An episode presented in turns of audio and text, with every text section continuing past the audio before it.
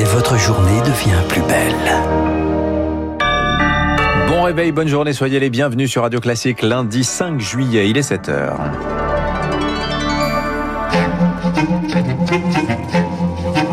6h30, 7h30, la matinale de Radio Classique avec Dimitri Pavlenko. ce matin, question lancinante depuis plusieurs semaines. Rendre obligatoire ou non la vaccination des soignants, la pression monte face au risque de quatrième vague dès la fin juillet. Le Premier ministre Jean Castex rencontre aujourd'hui les parlementaires. Marine Le Pen maintient, elle, sa ligne pour la présidentielle, réélue ce week-end à la tête du Rassemblement national. Et puis la SPA sonne l'alerte, 5000 animaux déjà abandonnés au mois de juin. Radio Classique. 57% des soignants seulement vaccinés dans les EHPAD, 64% à l'hôpital. Les taux de vaccination, Charlotte de Rouen, progressent, mais ça n'est pas assez rapide. Et face à ce constat, la stratégie du gouvernement mobiliser plutôt que d'obliger a atteint ses limites. Hier, François Bayrou, le haut-commissaire au plan, s'est dit favorable à la vaccination obligatoire pour les soignants. 96 médecins ont d'ailleurs signé une tribune en ce sens hier dans le journal du dimanche pour l'un des signataires, le professeur André Grimaldi de la Pitié-Salpêtrière. Pas le temps d'attendre la rentrée, il faut que l'obligation soit effective dès maintenant. C'est le moment décisif parce que on annonce euh, la possibilité d'une quatrième vague à la rentrée. Bon, il faut le faire maintenant. Le problème des soignants, c'est que il est inacceptable maintenant pour un membre de la famille d'un malade de dire mon père, ma mère ont attrapé le Covid à l'hôpital. Il y a des règles pour vivre en société. Ben, cette règle-là, elle existe encore une fois pour d'autres vaccins, dont l'hépatite B, tétanos, pour les soignants. C'est valable pour tous les soignants, de tous les établissements de santé, les soignants également euh, qui travaillent en euh, libéraux en ville. C'est une règle éthique. Vous aidez pas quelqu'un en le rendant malade. J'ajoute quelqu'un qui vous a fait confiance. Et le Premier ministre abordera cette question aujourd'hui avec les présidents des groupes parlementaires. Si ces consultations aboutissent à une loi, Olivier Véran, le ministre de la Santé, souhaite qu'elle soit examinée le plus tôt possible. Ailleurs en Europe, en Italie, la vaccination des soignants est obligatoire depuis le mois d'avril. L'an dernier, les récalcitrants sont rétrogradés à des tâches administratives sans lien avec le public.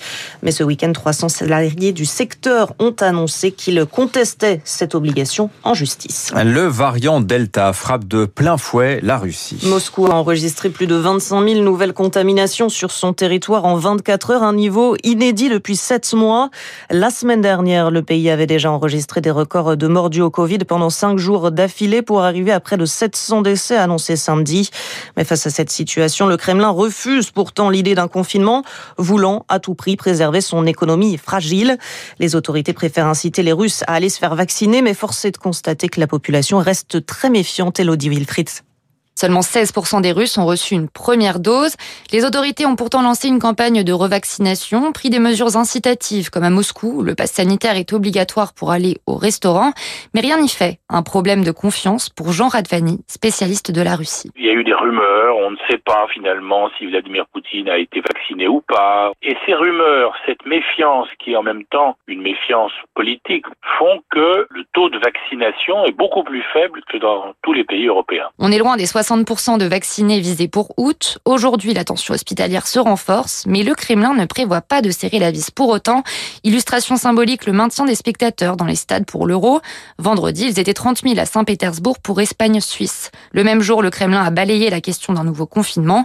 Jean Redvani y voit un signal politique. Il y a des élections en septembre, donc il est possible que les autorités ne souhaitent pas euh, mettre trop de mesures contraignantes. On favorise l'économie avec un certain fatalisme sur la maladie. Une maladie qui a fait 138 000 morts selon les statistiques officielles, un nombre sous-estimé pour certains experts. Elodie Wilfried, Radio Classique, il est 7h05. La politique, sans surprise, Marine Le Pen réélue à la tête du Rassemblement national hier lors du congrès du parti à Perpignan. Après une défaite aux élections régionales et départementales, la présidente du RN a voulu remobiliser ses troupes, assurant vouloir ouvrir son parti à d'autres forces politiques, expliquant que sa ligne de rassemblement était parfaitement validée par les nouvelles instances. Mais derrière ce discours se cache un parti fragilisé ayant perdu 30% de ses élus aux dernières élections, comme le rappelle Jean-Yves Camus, co-directeur de l'Observatoire des radicalités politiques de la Fondation Jean Jaurès. C'est un parti qui a du mal à faire émerger plusieurs têtes d'affiche. C'est un avantage à la présidentielle parce qu'on vote sur une personnalité, mais un parti ne peut pas reposer uniquement sur l'élection présidentielle parce que sa vitalité et accessoirement ses finances, le nombre de collaborateurs dont il dispose dans les conseils régionaux et départementaux bah, sont évidemment en fonction du nombre d'élus locaux qu'il réussit à, à, conquérir. Donc au final, avoir uniquement la tête de Marine Le Pen, mais pas le tissu local nécessaire équivalent, par exemple, des républicains à droite, c'est un handicap. Jean-Yves Camus de la Fondation Jean Jaurès. Enfin, à l'approche des vacances, ils sont encore trop nombreux des France, les Français à abandonner leurs animaux de compagnie. Tous les étés, la SPA recueille plus de 15 000 animaux dans une soixantaine de centres dans le pays. Des chiens et des chats parfois déposés au bord des routes. La France est championne d'Europe des abandons, un triste record. Et pour euh, Jean-Charles From Fombon, Fombonne, pardon, le président de la SPA, l'été 2021 euh, pourrait encore être pire que les années précédentes. Nous avons en juin à peu près 5000 abandons, c'est-à-dire un nombre qui correspond à ce qu'il est normalement au mois de juillet et au mois d'août.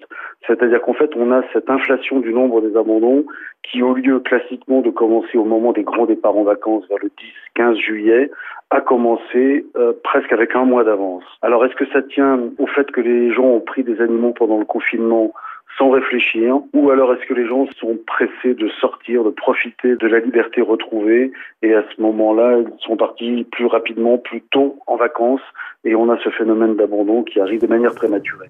Le président de la SPA. Jour de repos aujourd'hui pour les coureurs du Tour de France. Hier, c'est l'Australien Ben O'Connor qui s'impose au terme d'une neuvième étape très éprouvante pour les cyclistes.